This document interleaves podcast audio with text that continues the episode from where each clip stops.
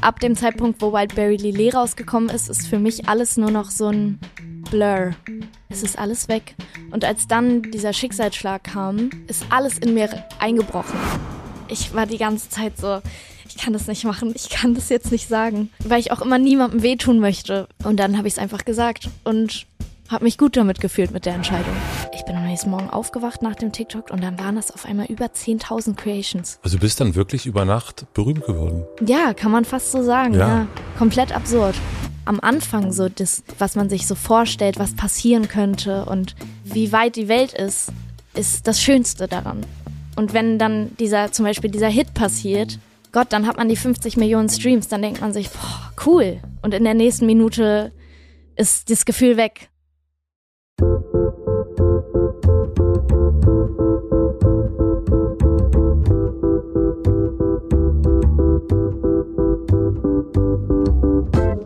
Willkommen im Hotel Matze, dem Interview-Podcast von Mit Vergnügen. Ich bin Matze Hiescher und ich treffe mich hier mit Menschen, die mich interessieren versuche herauszufinden, wie die so ticken. Mein heutiger Gast ist Nina Schuber. Nina Schuber ist Sängerin. Ich bin mir ziemlich sicher, dass ihr ihren Song Whiteberry Lillet kennt. Daran singt sie, dass sie Immos und Dollars will und eine Insel für ihre Mama. Und obwohl ich das selbst gar nicht will, kann ich der Melodie nicht widerstehen. Und ich bin damit nicht allein. Der Song ist ein Überhit und hat allein auf Spotify knapp 80 Millionen Streams und ist das, wovon viele Musikerinnen und Musikerinnen sicherlich ihr ganzes Leben lang träumen. Nina Schuber ist das mit gerade mal 24 Jahren gelungen. Sie wuchs in der Nähe von Hamburg auf und stand mit sieben Jahren schon vor der Kamera. Sie hat zum Beispiel bei den Pfefferkörnern mitgespielt. Vielleicht kennt ihr die Serie noch. Mit fünf Jahren konzentriert sie sich voll auf ihre Musik. Ende Februar erscheint ihr erstes Album. Ich wollte von ihr wissen, was passiert, wenn sich der große Traum schon so früh erfüllt. Ich wollte wissen, wie sie es als junge Frau geschafft hat, dass man sie ernst nimmt und wofür sie stehen will. Es war ein viel ernsteres Gespräch, als ich es vermutet habe. Ich glaube, so ernst hat man Nina noch nicht erlebt. Sie ist mein erster Gast in 2023. Ich freue mich auf das Jahr mit euch, mit meinen Gästen und wünsche viel Vergnügen im Hotel Matze mit Nina Schuber. Ich träume davon, dass ich irgendwie, wenn ich, wenn ich so richtig Opa bin, dass ich dann irgendwie so surfe und, und anfange mit Drogen. Ich, ich auch. Ich denke, ich, mein großes Ziel ist es, äh, wenn ich, äh, wenn ich Oma bin, dass ich jeden Tag ganz viel kiffen kann. Ja, Weil jetzt ist es so, ich würde gerne jeden Tag ganz viel kiffen, aber ich verbiete es mir. du hast halt zu tun, ne? Ich habe zu tun und ich merke immer, wenn ich gekifft habe, dann bin ich danach so bisschen, habe ich so, bin ich bisschen weniger motiviert. Deswegen kiffe ich jetzt nur noch ein paar Mal in der Woche. Kippe ich nur noch ein paar Mal am Tag. Aber haut dich das so richtig weg auch? äh, nö, eigentlich nicht. Also manchmal. Mich haut das ja wirklich komplett weg. Wirklich, ich, ja? ich bin, äh, es gibt ganz wenig Momente, wo ich das wirklich kann. Äh, es muss eigentlich immer ein Bett in der Nähe sein. Ja. Also, weil sonst ist das irgendwie unnatürlich auch wirklich kr crazy krass Fressflash. Ja, Volle, also so die richtig dieses jetzt zehn Knoppers. Und es, und es kann auch noch mehr sein. Es kann auch noch viel, viel mehr sein. Ja, aber ich habe das, ich habe neulich angefangen, wenn ich gekifft habe, Party zu machen, aber ich trinke gar nicht so gerne Alkohol Ja. tatsächlich. Aber Dafür machst du ganz schön viel ja, Werbung für viel Alkohol. Werbung für Alkohol, aber ähm, ich trinke es jetzt nicht so viel, so mal, aber ich bin selten betrunken, so und ich habe immer einen krassen Kater. Aber kannst du das auch richtig, also so, ich muss zugeben, ich kann das gar nicht richtig oder konnte das nie richtig betrunken sein. Ich, deswegen trinke ich gar keinen Alkohol, weil ich das nicht, dieses vollkommen, Kontrolle verlieren. ja, das ist irgendwie, auch äh, nicht. also auch ein bisschen opermäßig, äh, Ja. keine Ahnung, aber das ist irgendwie, kann ich das, äh, ich, ich habe immer so ein, irgend, immer so ein Vogel, der irgendwo sitzt und guckt. Ja, ich auch. Also habe ich das genauso. ist niemals, Ich niemals so komplett Kontrolle verlieren. Das, geht- das ist für mich richtig so, finde ich gruselig.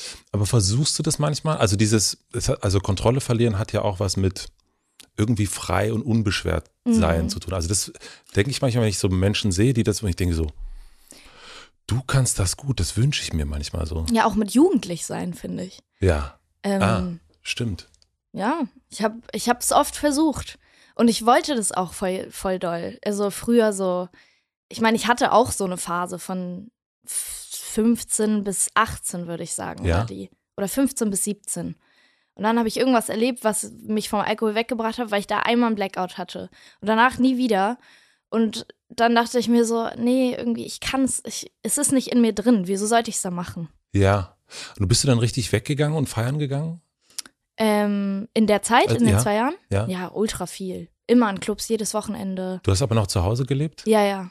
Multizettel gefälscht, dies, das.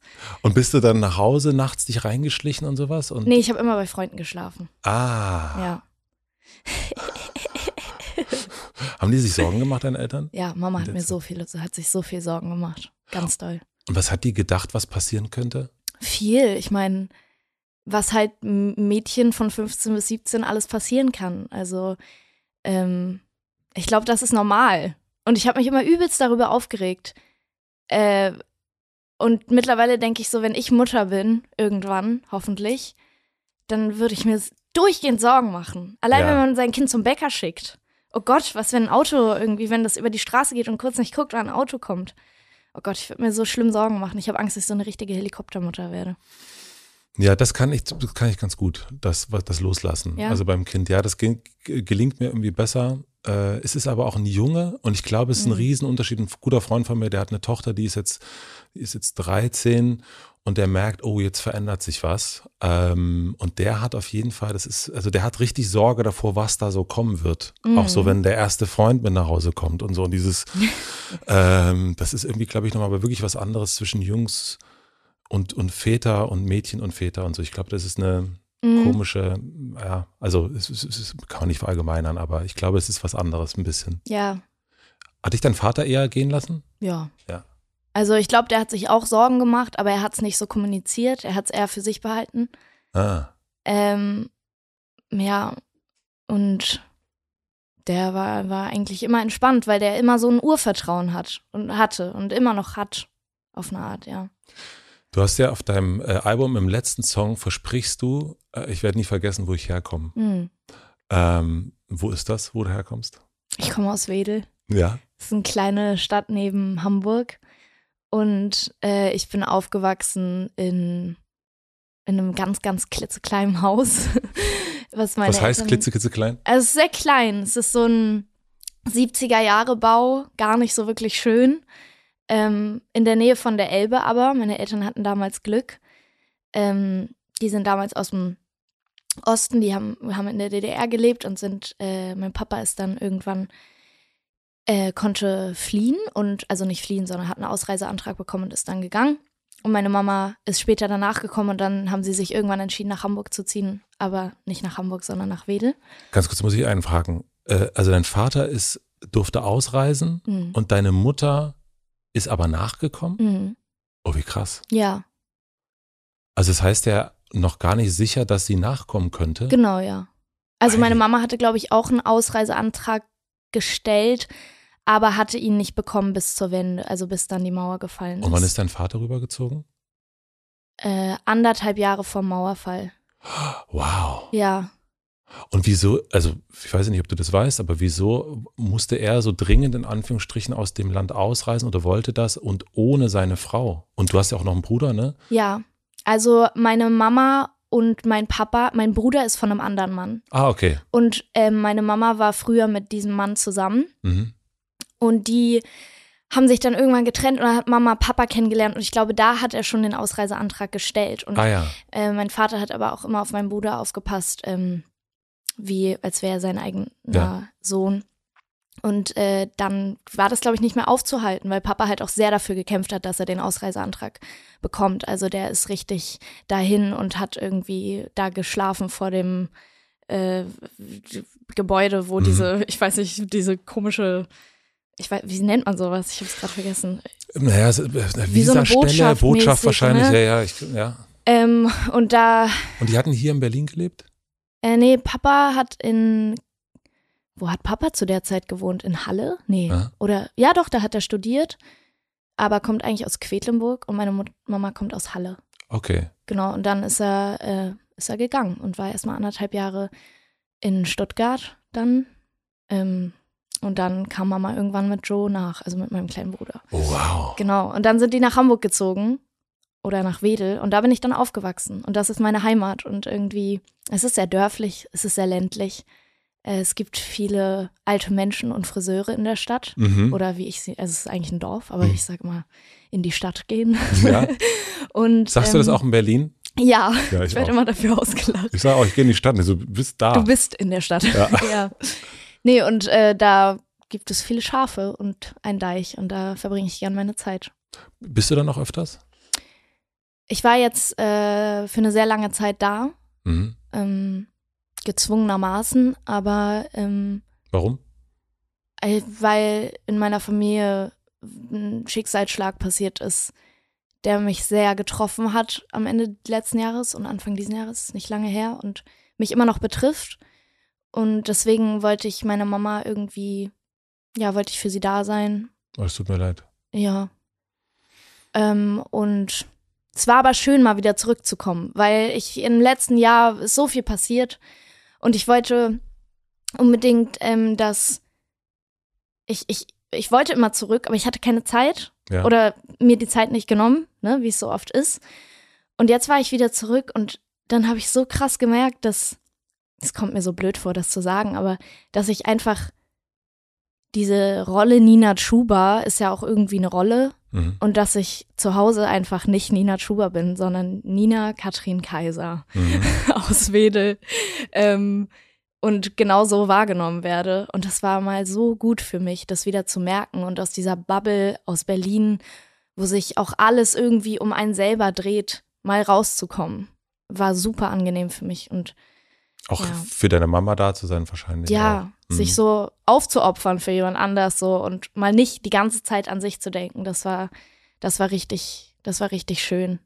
Und wenn du da so die Straßen lang läufst, hast du hast dann ein gutes Gefühl. Also ich wollte irgendwann ganz dringend weg. Ich komme aus einem Mhm. äh, kleinen brandenburgischen Dorf und, und ich, mir wurde das wirklich zu klein. Mhm. Also nicht zu klein, aber auch so, das war irgendwie nicht, es waren auch nicht wirklich meine Menschen, hatte ich so das Gefühl. Mm, Aber das hast du dann nicht.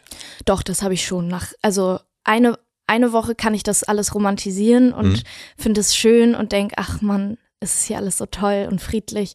Und nach zwei Wochen ist mir unfassbar langweilig und ich finde die Leute spießig und Mhm. ähm, denke mir, ich möchte wieder nach Hause, nach Berlin. Ähm, aber ja, ich, es ist da so sehr familiär. Das finde ich sehr schön. Ich kann, ich weiß, wo die meisten Leute wohnen. Mhm. Man klingelt einfach mal Ja. kurz, wenn man vorbeiläuft, weißt du, das hat man hier nicht. Und das ist schon sehr schön, weil, ja, meine Freunde und ich kommen halt alle da so ein bisschen her aus dieser Ecke. Bist du für die Menschen immer Nina Kaiser oder bist du jetzt auch ein bisschen die Nina Chuba, wenn du da lang läufst? Also wenn du beim Bäcker vorbeigehst. Ach so, ja, also ein paar Kids und so erkennen mich da. Und in Hamburg generell ist es auch ein bisschen stärker als in Berlin, dass ich erkannt werde. Ja. Aber für die Älteren und für meine Familie und die Bekannten meiner Familie bin ich Nina Kaiser. Mhm. Und Schön. ja. Und sag mal, die, also wenn du sagst, Nina Chuba ist ja eine Rolle und, und Nina Kaiser, das bist du. mm. Ähm, beschreib mal die beiden Personen. Ich würde nicht sagen, dass Nina Chuba eine Rolle ist. Ich würde sagen, das macht die Hälfte meiner Persönlichkeit aus. Genauso wie Nina Kaiser die Hälfte meiner Persönlichkeit ausmacht. Und Da habe ich heute zwei Gäste. ja, Wieder einmal, wie Ja. gut.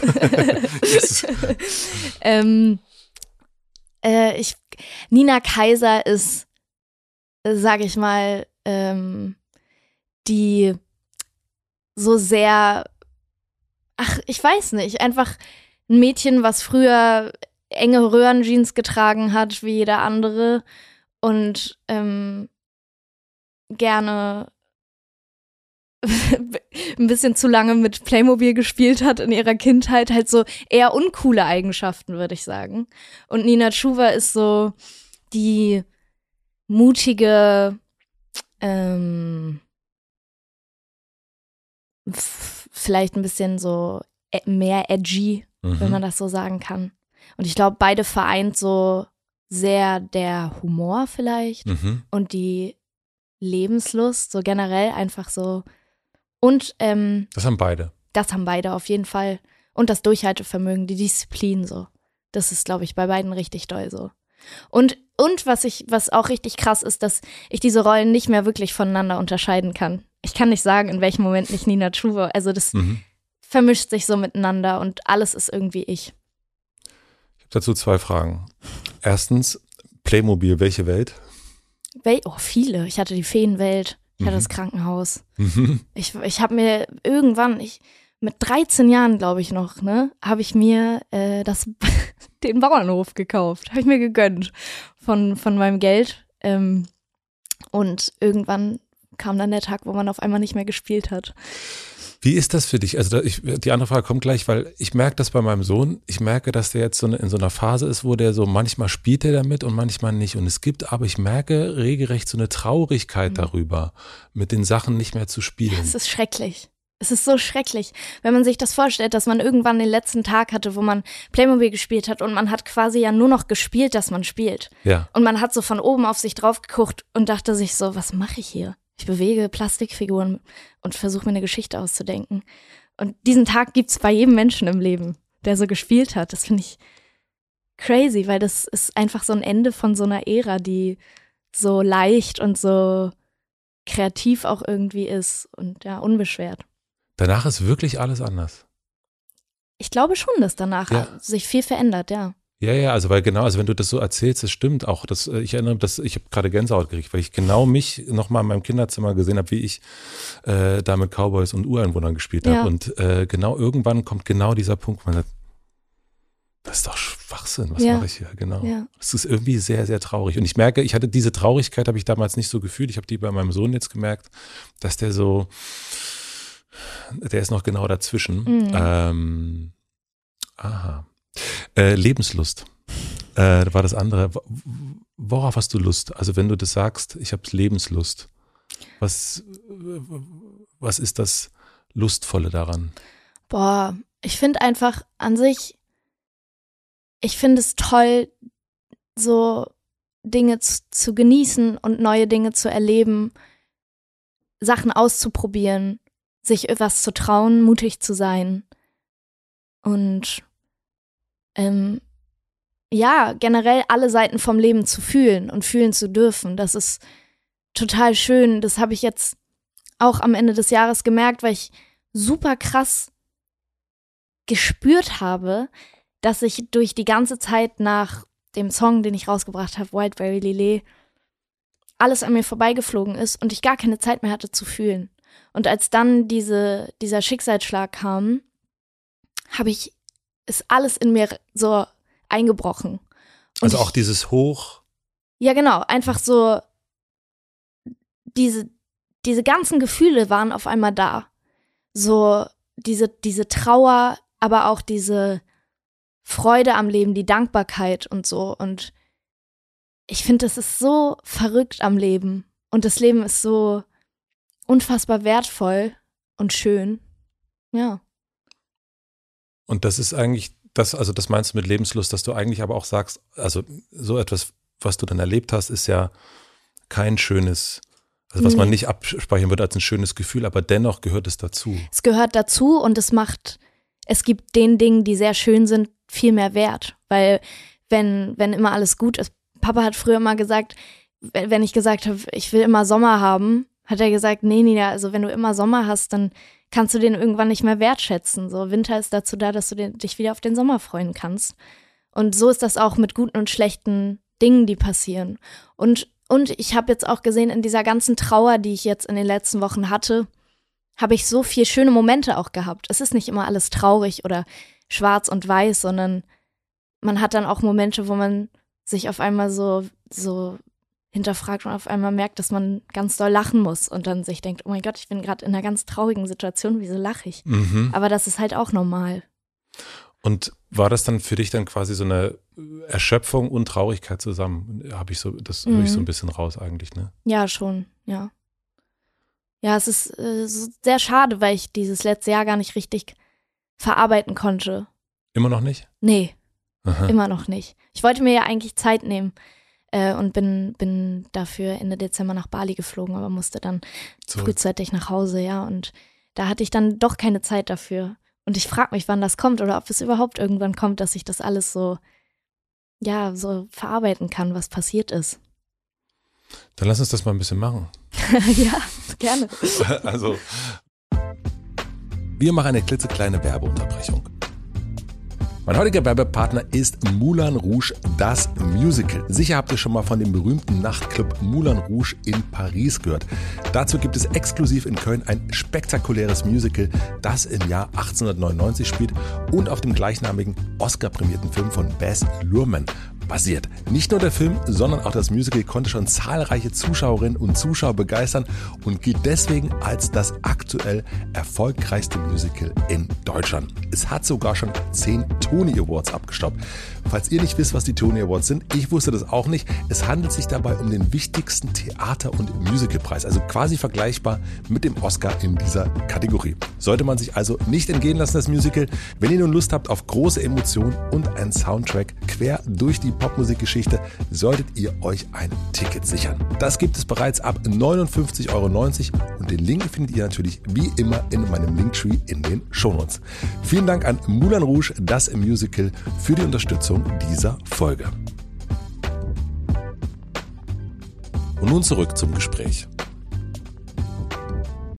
Ich habe dich zum ersten Mal wahrgenommen bei der, mit dem Song mit der, äh, von der Band Provinz. Hm. Da habe ich deine Stimme zum ersten Mal gehört und ich glaube das zweite Mal äh, bei Felix Kummer, alles wird, wird gut. gut. Ja, ich glaube, da tauchte der Name zum ersten Mal auf und dann irgendwann eigentlich eher durch Freunde von meinem Sohn, äh, Whiteberry Lily. und ähm, das war so mein erster, äh, erster Kontakt mit dir. Aber wenn du das, wenn du an das letzte Jahr denkst, was ist so der erste Moment aus dem letzten Jahr, der dir einfällt? Ich habe dich im letzten Jahr entdeckt, ja. Also im letzten Jahr war Zorn und Liebe war, glaube ich, letztes Jahr, oder? Oder mhm. war das das Jahr zuvor? Nee, das war letztes Jahr ja. alles. War mhm. alles letztes Jahr. Ja. Also wie bist du letztes Jahr ins Jahr gestartet? Was hast du gedacht, was es für ein Jahr wird? 2022. Ich, weil ich da schon deutsche Musik gemacht habe, dachte ich mir, es wird cool. Mhm. Ich, ich hatte schon äh, ich glaube, zwei Songs released. Ähm, Dieser Tisch ist gedeckt, war das dann schon draußen? Nee, das war noch nicht mhm. draußen. Ich, äh, neben mir und alles gleich war, glaube ja. ich, schon draußen. Mhm. Und ähm, ich war letztes Jahr hat eigentlich gestartet mit dem Release von einem Song, der nicht allein heißt, weil mhm. auch mein das Ende meines vorletzten Jahres sehr traurig geendet ist, weil ähm, eine meiner wichtigsten Menschen in meinem Leben ähm, unter starken Depressionen gelitten hat und am 24.12. ich äh, die Person besucht habe in der Psychiatrie. Mhm. Und ähm, das hat mich sehr, sehr lange sehr beschäftigt. Und dieser Song äh, war genau über die Person und der, der ist rausgekommen. Und es war auch sehr emotional, aber auch sehr schön. Und ich hab, bin mit ganz viel Hoffnung trotzdem in das Jahr gestartet und habe Recht behalten dürfen. und bist du, hattest du dann schon deinen Plattenvertrag? Ja, den, den, hatte ich schon, ja. Und es war klar, du wirst in diesem Jahr an Musik arbeiten.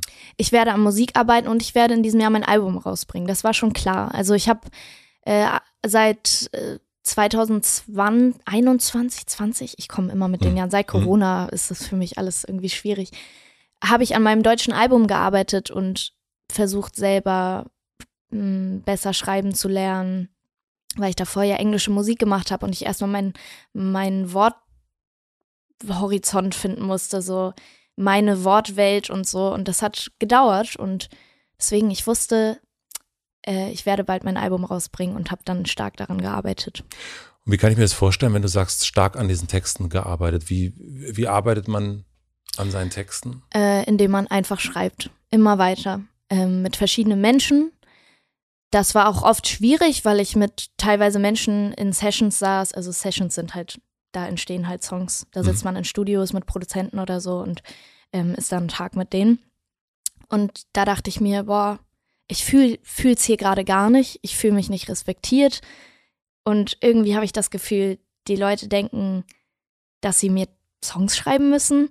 Und dann habe ich diese Sessions beendet und habe dann irgendwann mit der Zeit, wo ich immer wieder aussortiert und neue Leute gefunden habe, ein Team gefunden, bei dem ich mich total wohlfühle, die mich verstehen, die verstehen, wie welche Musik ich gerne habe und dadurch sind auch immer meine Texte immer besser geworden, indem man einfach ganz viel Müll schreibt und dann es irgendwann gut wird. Aber du bist ja quasi, ne, du bist hattest ja noch nicht den Hit ähm, und ähm, bist ein paar Jahre vorher, ich glaube 2018, Mhm. nach Berlin gezogen. Und das ist ja, dann gibt es ja noch gar nicht, wo man sagen kann, hey, Moment mal, also ich, ich weiß schon, was ich will. Also so dieses Selbstbewusstsein, mh, auch zu sagen, nee, mit dir möchte ich nicht arbeiten, du tust mir nicht gut ähm, oder du respektierst mich nicht. Mhm. Das ist ja auch etwas, ähm, da bewundere ich dich gerade, weil ich denke so, boah, das hatte ich nicht, überhaupt nicht mit dem Alter. Woher hattest du diesen schon auch, also äh, dieses Durchsetzungsvermögen? Das hatte ich auch lange nicht. Das habe ich auch erst letztes Jahr bekommen. Ähm, eben in einer Session, wo ich mich richtig blöd gefühlt habe, wo ich auch belächelt wurde. Und ähm, ich bin dann rausgegangen, weil mir die Tränen gekommen sind, weil ich bin relativ nah am Wasser gebaut. Ich muss oft weinen. Schön. Und ähm, ja, finde ich auch. Seitdem ich Kurt Krömers Buch gelesen habe, bin ich auch sehr stolz drauf, weil, Ja. er, weil er das auch so schön geschrieben hat. Aber ähm, ich äh, bin dann in eine Session von jemand anderem gegangen. Ähm, da saß ein Produzent, mit dem ich schon mal zusammengearbeitet habe und ich irgendwie das Gefühl hatte, ich kann dem vertrauen und bin rein und habe geweint und meinte, ich weiß nicht, was ich machen soll. Ich sitze gerade in einer Session und ich fühle mich so unwohl. Und dann meinte er, Nina, geh einfach rein und probier noch mal eine halbe Stunde und wenn du es nicht fühlst, dann sagst du, hey Leute, ähm, ich habe das Gefühl, wir kommen heute nicht auf einen Nenner. Ich will eure Zeit nicht stehlen. Ich will meine Zeit nicht stehlen. Ich würde jetzt einfach gehen. Und dann habe ich es noch eine halbe Stunde probiert und ich war die ganze Zeit so, ich kann das nicht machen, ich kann das jetzt nicht sagen, weil ich auch immer niemand, niemandem wehtun möchte. Ähm, und dann habe ich es einfach gesagt. Und dann weiß ich noch, wie ich rausgegangen bin, ganz doll weinen musste. Und dann bin ich zur Zeit für Brot und dann habe ich mir zwei Zimtschnecken gekauft. Und Dann Zwei? hab ich, ja, gleich zwei. Und dann habe ich zu Hause gefrühstückt und habe mich gut damit gefühlt mit der Entscheidung. Und seitdem ziehe ich das so durch. Und war das für dich auch okay, dass du es gemacht hast? Ich weiß es nicht, aber es ist mir eigentlich im Endeffekt auch egal. Mhm. Okay, also wir sind ja noch im Jahr 2022. Das Mhm. heißt, Schicksalsbeschlagen äh, beschlagen ein wenig durch, durch den Freund, äh, aber zuversichtlich, was das Jahr betrifft. Wann ist der Song entstanden, Wildberry Lillet? Der Song ist entstanden im Sommer auf Rügen In diesem Jahr? im zwei, Jahr 2022. Der ist auch in diesem Jahr erst entstanden. ja. Äh, letzten Jahr. Ja, Also. letzten Jahr. Ja, ja. Oh, wow. Im Sommer auch. Wir waren auf Rügen, weil ich hatte da ein Haus gebucht und habe äh, zwei meiner Lieblingsproduzenten, nee, drei mitgenommen. A-Side, äh, Doki und Burek. Und Vanya und Justin, das sind zwei ähm, Typen, mit denen ich unfassbar gerne schreibe und die eigentlich auch Freunde sind von mir. Und wir hatten richtig guten Vibe. Schon davor waren wir auf Sizilien, wo da ist Feminello entstanden Mhm. und solche Songs. Deswegen wollte ich die einfach alle nochmal mitnehmen. Und wir haben eine Woche geschrieben. A-Side saß immer auf der einen Seite vom Pool draußen im Garten, hatte seinen Laptop aufgebaut, seine zwei Boxen und Burek und Doki haben drinnen im Haus produziert und ich bin immer von einem zum anderen gelaufen und habe geschrieben Produzieren Beats sozusagen? Genau, Beats. Okay. Mhm. und habe Akkorde eingespielt und Du kannst Klavier spielen, ne? Genau, Ja. ja. Ähm, oder lag im Pool und habe von da aus geschrieben und Vanya und Justin haben mir immer geholfen. Und äh, dann saßen wir im Pool. Ganz kurz, da läuft dann so ein Song. Genau. Einfach immer weiter, immer weiter. Immer weiter du, im Loop. Und du bist die ganze Zeit am Überlegen, versuchst eine Melodie zu finden, ja. die Worte zu finden. Ja. Ja. Und ich hatte schon die Melodie von, von Wildberry Lillet. Also ich hatte, äh, wir hatten die Melodie. Also dieses. Genau das. Du kannst es besser. und und äh, A-Side hat den Song produziert. Also wir hatten am Anfang war das so ein so fast südamerikanischer Beat und ich fand den richtig cool, aber wir haben zwei Tage daran geschraubt und haben es nicht nicht hingekriegt und dann hat er den Beat so verändert, glaube ich. Aber ich weiß es auch nicht mehr ganz genau, Mhm. muss ich sagen. Äh, und dann kamen wir irgendwann auf die Lines. Also wir lagen alle im Pool dabei und wollten einfach so ein Gefühl von Leichtigkeit, vielleicht auch so ein bisschen so jugendlicher Naivität und, und Erwartungen vom Leben in einen Song packen. Und ich finde, das ist uns sehr gut gelungen mit diesem Song.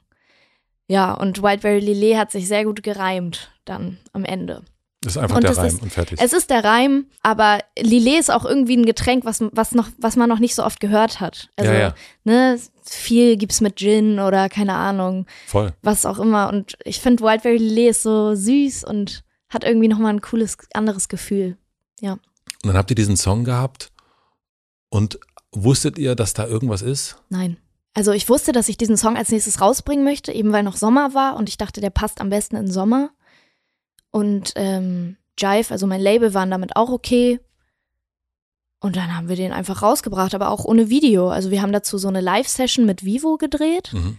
aber kein Video gemacht erstmal, weil wir wirklich nicht viel äh, jetzt erwartet haben. Wir dachten, der wird bestimmt so ankommen wie Feminello, so Mhm. zwei Millionen Streams machen oder so. Mhm. Ja, und dann kam der raus, oder ich habe dieses, da kam er noch nicht raus, da habe ich dieses TikTok gemacht und ich bin am nächsten, am nächsten Morgen aufgewacht nach dem TikTok und habe auf die Creations geguckt und dann waren das auf einmal über 10.000 Creations. Hm. Das war über Nacht. Das war unfassbar.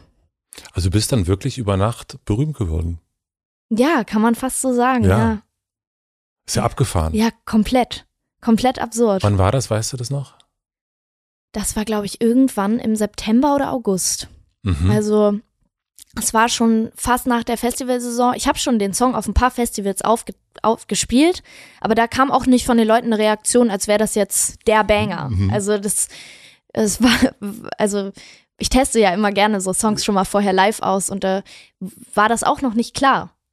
Und wie Ja. erklärst du dir das, dass das, dass dann ein, eine, eine, eine junge Frau singt, ich glaube im Mauerpark ist das, ne? Ja, Singt im Mauerpark so einen Song, wo man jetzt auch nicht sagen würde, das ist das allerpassendste Ambiente. äh, im Mauerpark Ja. nun wirklich, wer den Mauerpark kennt, weiß, nein, nicht das passende Ambiente. Ähm, und dann passiert das. ja. Ähm, man kann sich immer vieles im Nachhinein erklären und es wird mir auch oft vorgeworfen, dass ich den Song extra für TikTok gemacht habe und so und äh, dass alles total ausgeklügelt ist und so. Wer wirft dir das vor? Ach, es gibt ein paar Menschen, ähm, die, die das tun. Sind das Menschen, die du kennst oder Menschen? nee, das sind Menschen, die ich nicht kenne. Und ähm, im Nachhinein kann man sich immer vieles erklären. Im Nachhinein kann man sich erklären, welch, wieso Videos viral gehen, wieso Themen, über Themen äh, so viele Menschen reden. Aber im Vornherein nicht. Und im im Nachhinein kann ich sagen, Tik, also für TikTok war dieses Snippet, was ich ausgewählt habe, ähm, von diesem Song, also das, die ersten paar Sekunden des Ja. Songs, komplett richtig. Und ich hätte keine bessere Stelle auswählen können von dem Song, weil als erstes dieses A Cappella, wo ich Mhm. einfach das nur singe und dann langsam die Bläser hinzukommen, ist einfach perfekt für TikTok. So, da kann man ultra viel mitmachen. Aber ja, in dem Moment, wo ich dieses TikTok gemacht habe, habe ich nicht daran gedacht. Ich war ultra schlecht gelaunt, weil ich davor ein Fotoshooting im Mauerpark hatte, auch mit einem Fotograf, der mich übelst genervt hat und der auch respektlos war. Äh, und dann habe ich, dachte ich so, ach, bevor ich jetzt nach Hause gehe, mache ich noch schnell dieses TikTok. Und dann ist das bei rausgekommen. Wenn dich Leute respektlos behandeln, mh, das ist ja schon das zweite Mal, dass du das erzählst. Manchmal ist man ja in Situationen und fragt sich, fragt sich das, werde ich jetzt gerade respektlos behandelt oder nicht? Mm, ja, Ähm, oder spinne ich oder vielleicht, keine Ahnung, äh, die, der Fotograf oder der Produzent oder die ähm, haben ja auch schon mit denen und denen gearbeitet und da klappt es ja auch gut. mm, Ähm, also ich kenne das, dass man sich das dann irgendwie denkt, man, ja gut, vielleicht, keine Ahnung, liegt es an mir heute oder so. Woran erkennst du das, dass du merkst, hier ist eine Person mir gegenüber respektlos, vielleicht bei einem Fotografen auch in dem Beispiel? vielleicht ist respektlos da das falsche Wort bei dem Fotografen. Ähm, ich habe nur einen Vibe von ihm bekommen, der nicht auf Augenhöhe war. Okay. Und das merke ich, wenn Menschen sehr viel über sich selber reden, Mhm. ähm, was ich auch gerade tue. Das ist, der, das ist ja jetzt das ja ist- wirklich ehrlich gesagt, Sinn. alles andere wäre jetzt, wäre jetzt respektlos. Ähm, nee, aber irgendwie, und manchmal spürt man das einfach unterbewusst. Die Person sagt gar nicht wirklich was. Aber zum Beispiel, ich habe an dem Tag viel, oder ich habe gemerkt, dass ich mich nicht wohlfühle und habe das auch kommuniziert und habe gefragt, ob wir Fotos vielleicht äh, woanders machen können oder mehr im Schatten und solche Sachen. Und er hat wirklich nicht darauf reagiert. Und ich finde manchmal, wenn, wenn ich das höflich frage, kann, kann, hätte er wenigstens was sagen können und die Situation für mich verändern können, dass ich mich wohlfühle, weil ich fühle mich eigentlich sehr oft wohl. Also ich bin mhm. wirklich unkompliziert und ich habe auch keine, ich, ich habe jetzt äh, keine Allüren oder so, würde ich von mir behaupten. Und das fand ich irgendwie blöd. Und respektlos definiere ich für mich, wenn Menschen mich nicht auf Augenhöhe betrachten und wenn Menschen mich unterschätzen. Und das passiert öfters. Durch mein Aussehen, durch meine Sprache und ja, dadurch, dass ich, glaube ich, auch, ich, ich wirke manchmal, glaube ich, ein bisschen naiv. Für manche vielleicht. Das ist halt, hat ja ganz ja. viel mit Intuition zu tun auch. Also zu wissen, hm, das stimmt jetzt. Also da gibt es ja gar nicht unbedingt den mhm. super Beweis dafür, genau. sondern einfach, es ist ein Gefühl. Ähm, wir haben schon darüber gesprochen, erst, dass du am Ende des Jahres gar nicht mehr so viel gefühlt hast, aber in dem Moment hast du das noch sehr genau gefühlt. Gibt es, ist das etwas, was so mitgeliefert wurde in, in, in, im, im Körper äh, oder ist das etwas, was du dir erarbeitet hast? Diese Intuition? Mhm. Hm. Weiß ich nicht. Keine Ahnung. Ich glaube teils, teils. Ähm, ich glaube, ich habe mit der Zeit einfach gelernt, so in mich selbst reinzuhorchen. Ähm, eben auch, weil ich ein paar Dinge erlebt habe, die ich gemacht habe und im Nachhinein gedacht habe, ich fühle mich so blöd. Ich, ich fühle mich richtig. Ja, ich, ich fühle mich nicht gut dabei. Und die du gemacht hast oder dir gemacht ja, wurden? Ja, beides irgendwie. Und ich glaube, daraus lernt man auch und dann entwickelt man so, so ein Bauchgefühl einfach, was, wo man meistens schon recht hat, glaube ich, wo man sich auch meistens in sich vertrauen kann. Und wenn es geht, gehe ich der Situation dann gerne aus dem Weg. Also wenn es wenn es nicht sein muss, sage ich mal. Mhm. Und ansonsten gehst du in die Konfrontation. Ja. Und dieses unterschätzt werden, hat das etwas mit auch deiner Körpergröße zu tun? Kann sein. Mhm. Es war schon früher so. Ich weiß noch, als ich mein Abi gemacht habe, hat jemand äh, mich auf der, also bin ich nach Hause gegangen und dann hat jemand mich gefragt, was ich für einen Abischnitt habe und dann habe ich dem den Abischnitt gesagt, meinte er so, was? Ich dachte, du wärst irgendwie dumm. Welche war's? Mein Abischnitt? Hm? 1,8. Was? 1,7, 1,8, 1,7, ich weiß es nicht. Ist mhm. ja auch jetzt nicht perfekt. Ich meine, in Hamburg ist das Abi auch jetzt wirklich nicht schwer, ne? Aber ähm, ja, auf jeden Fall besser, als dieser äh, Junge gedacht hatte. Und hat das dann so gesagt und ich dachte mir so, wie kannst du das denken? Ich bin nicht dumm. Mhm. Und bei der Sprache, hm, ich habe mal einem Bekannten von mir gesagt, der ist auch Musikmanager. Und ich habe gesagt, wir haben uns kennengelernt äh, und erinnerte sich heute noch dran. habe ich gesagt, warum tust du so dumm? Ich habe hab ich ihm gesagt. Also weil er sich sehr als sehr naiv und, und sehr, ich habe ja gar keine Ahnung, der managt eine sehr, sehr große mhm. Band. Und, und das ist ja manchmal auch so Taktik. Voll. Also ein bisschen, damit man unterschätzt wird, ähm, kann man gut unterm Radar fliegen. Unterschätzt werden ist die größte Macht, die man hat am Anfang. Ja. Also hast du das auch ein bisschen so gespielt? Also so, also du bist ja sehr gut in Sprache und, und äh, ähm, in, in dem, wie du agierst. Also man merkt schon, dass du weißt, was du tust, auf jeden Fall. Danke. ähm, am Anfang auf TikTok habe ich das gemacht, weil ich mhm. gemerkt habe, dass die Leute das mögen. Das äh, ja oder auch krumm absurd finden. Mhm.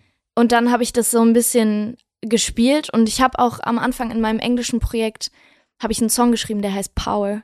Und da geht es ums Unterschätztwerden. Ja. Und ähm, über die, ja, über die Macht, die man in dem Moment hat weil und äh, über die Freiheit, die man hat, weil noch keiner von einem was erwartet. Ja. Und ähm, man keine Erwartung zu erfüllen hat. Man ist so unfassbar frei. Man kann alles machen.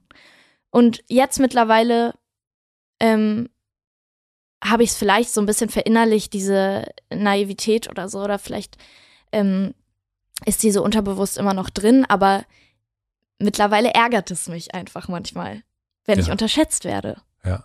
Weil ich es weil ich so viel dafür getan habe, dass es eigentlich nicht mehr nötig ist, mich zu unterschätzen. Und ähm, also dir ist Respekt auch sehr wichtig. Ja, mir ist Respekt wichtig und ja, mir ist auch Wertschätzung wichtig. Mhm. Und auch, dass ich dafür verantwortlich gemacht werde, was ich geleistet habe. Und das ist oft noch nicht so. Inwiefern? naja, Menschen oder die Leute sehen gerne, wenn ich mit jemandem Songs zusammengeschrieben habe, dann sehen die das gerne. Aber wenn ich Songs alleine geschrieben habe, sieht das keiner. Es wird mir dann vorgeworfen, du hast ja Writer oder du hast Ghostwriter. Erstmal keine Ghostwriter. Ghostwriter haben Leute, die ihre Menschen bezahlen, damit sie nicht in den Spotify Credits angezeigt werden. Ich habe Songwriter, die mhm. das als Beruf sind mhm. und die ich gerecht bezahle. Ähm, und davon habe ich zwei, mhm. Ähm, mit denen ich aber nicht die ich, von denen ich mir keine Songs schreiben lasse, sondern mit denen ich einen gerne kreative Prozesse auslebe. Und wobei tolle Dinge entstehen. Und äh, das wird mir dann oft vorgeworfen. Oder mir wird vorgeworfen, dass ich tolle Social-Media-Strategien von, von den Labels habe. Was es nie gab. Das sind so Dinge, ich habe TikTok selber angefangen. Ich mache jedes TikTok selber. Ich führe meinen Instagram-Account selber. Solche Dinge, da, da möchte ich einfach ja, das, ich, ich, ich möchte, dass die Leute das, oder ich würde mir wünschen, dass die Leute das mehr sehen. Und wer sind die Leute? Ja, was weiß ich, Follower oder Leute, die Artikel über mich schreiben, ähm, Kommentare, die ich lese auf YouTube oder so. Halt immer, es ist nicht so, dass ich nichts lese, ne? Man bekommt ja immer schon mit, was Menschen über einen sagen. Voll. Ähm, ist auch wichtig. Genau, genau da, äh, ich lese mir auch gerne Sachen durch, einfach um zu gucken, um mich selbst ein bisschen reflektieren zu können. Aber halt diese Kommentare, die, die gehen schon nahe. Ja, ich weiß auch nicht wieso. Und hast das dann, ist das dann etwas, wo du auch eine Energie rausziehst? Mm. Also es gibt ja sozusagen Menschen brauchen um Ablehnung, also es gibt viele Menschen, würde ich sagen, aus Ablehnung, da sind schon sehr viel große Kunstwerke entstanden. So mäßig, ich zeig's euch jetzt, oder mhm. wie? Mhm. Ja, schon, auf jeden Fall klar. Ja. ja. Und obwohl du so viel Zuspruch hast, äh, ja. 77 Millionen Spotify und so weiter und so. Und diese ganzen, dieser ganze äh, Bums, den es dann sozusagen gibt, Bums ist auch nicht abwertend klingen, aber du weißt, äh, ja. die Zahlen, die Zahlen, die tollen Zahlen. Die Zahlen. Ähm, es ist aber doch die, die Kommentare, die es dann eben nicht sind. Ja, mhm. man sieht immer den einen schlechten Kommentar unter 100 ja. guten. Das ist, glaube ich, normal und irgendwie auch menschlich. Immer. Aber ja. Ich glaube, das kommt aus so einem Gefühl, was, glaube ich, jeder Mensch hat, der in der Öffentlichkeit steht. Und zwar das Gefühl, gemocht oder, oder der, der, der Wille, gemocht zu werden. Mhm. Ähm, ich glaube, keiner mag es nicht, gemocht zu werden. Ähm, und ich möchte gerne gemocht werden. Ja, ne, also. Äh, Wie jeder, glaube ich. Äh, auf jeden Fall. Ich glaube auch. Ich glaube auch. Ähm, aber lass uns mal weitermachen bei dem, also wenn das im August, September war, äh, als dieser Song rauskam und dieses ja. über Nacht dann passiert ist. Ab dann scheint es ja so gewesen zu sein, dass du, dass sich dann alles überschlagen hat. Ja. Also, Komplett. weil bis da ist es ja eigentlich Rügen eine Woche easy produzieren im Pool. Das hört sich jetzt nicht nach einem. Äh ja, es war schon stressig. Es war mhm. schon, es war auf jeden Fall stressig, weil ich wusste, das Album muss fertig werden. Aber was hat das Label gedacht, wer du bist? Also äh, Künstlerin-mäßig. Also was dachten die, Jive ist deine Plattenfirma, was ja. dachten die, wer da vor, vor ihnen sitzt? Haben die gedacht, da sitzt die neue, also es ist ja meistens so, man hört ja immer so, doch, das mhm. ist die neue, die neue. Ähm, was ich so toll finde an meinem Label, mein Label ist ja nicht wirklich groß, also es ist ein Unterlabel von der Sony. Mhm. Und ähm, der Labelchef ist sowas wie eine Art Mentor. Konrad? Genau, Konrad. Mhm. Sommermeier. Mhm. Genau. Ähm, und Konrad hat ganz am Anfang, als er mich gesigned hat, hat er gesagt, dass er ganz, äh, dass er ähm, glaubt, dass ich ganz viel Potenzial habe. Und ich war so sauer, weil ich dachte mir, wie kannst du sowas glauben? Ich hab, ich glaube das selbst noch nicht mal. Das ist wie wenn, wenn früher Lehrer gesagt haben, das kannst du aber besser. Wo mhm. ich mir dachte, nee, ich kann nicht rechnen, ich kann kein Mathe. und, und das, Konrad hat das von Anfang an gesagt und hat das immer wieder gesagt, auch im Laufe der Zeit hat er gesagt, das geht noch besser, das geht noch besser. Und ganz oft war ich war ich wirklich wütend, weil ich dachte, es ist doch jetzt schon gut so. Und er hat mich immer weiter gepusht, wie so ein Trainer. Und ähm, auf Rügen sollte ich quasi noch mal eine Rutsche an Songs schreiben, die vielleicht aufs Album kommen können, weil das Album noch nie richtig perfekt war.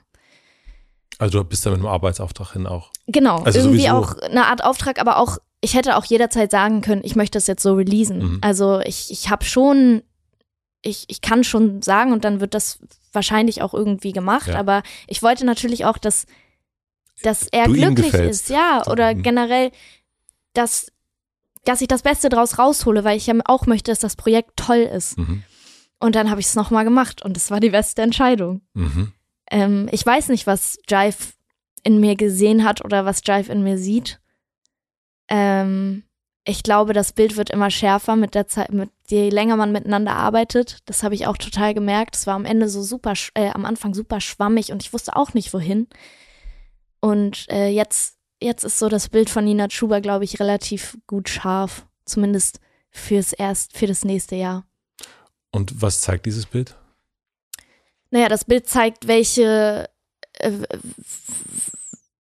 für was ich stehe. Wofür? Boah. ich habe so ein ganzes Moodboard erstellt mit äh, an, an einem Tag so welche Dinge. Boah, ich ja, es ist es Dann ist ganz das viel. Moodboard. Ich habe das gerade gar nicht da. Ich weiß. Aber da, Was steht da so drauf? naja, ich stehe für Mut, für Freude, Spaß, ähm, für gute Werte. Was ist ein guter Wert? Für mich ist ein guter Wert, ähm, mit Menschen nett umzugehen, freundlich zu sein, jeden Menschen irgendwie zu respektieren. Ja, Respekt ist für mich auch ein Mhm. guter Wert. Ja. Ja, also ich, und ich stehe, finde ich, für gute Musik, die sehr, die vielleicht so ein bisschen was ist, was es noch nicht so krass gab in Deutschland von, von einer Frau. Ja. Ja. Ähm, und würdest du nachdem wieder ein Jahr zu Ende gegangen ist, auch draufschreiben, traurig sein? Dafür stehe ich natürlich auch, klar, ja. Für Trauer, für Emotionen und Emotionen zulassen und okay damit sein. Ja. Es ist ganz verrückt. Ich habe neulich diesen Podcast ähm, Betreutes Fühlen gehört und ich weiß nicht mehr, welche Folge ich gehört habe, aber da hat Atze Schröder gesagt, dass man wie so einen Tonregler hat, wo man seine persönlichen Rollen drauf hat, zum Beispiel, dass man Tochter ist, Mhm. aber auch Musiker, Ja. dass man die immer hoch und runter schrauben kann, in egal welchen Situationen man sich befindet. Und so ein bisschen sehe ich das bei mir auch. Ich kann ganz vieles sein und ich kann für ganz viel stehen, manchmal aber nicht auf einmal. Mhm. Das kann kein Mensch. Ja. Also das, ähm, ja, aber das es ist ein total unmöglich. schönes Bild, was Alze da gemacht hat. Ja, ich denke da voll oft dran. Ich finde das voll schön. Okay, wir, sind noch nicht weitergekommen mit dem äh, sich alles überschlagen. mm, ach, ga- ganz kurz dieses Moodboard. Hast du dich da zu Hause richtig hingesetzt und dir das richtig so überlegt?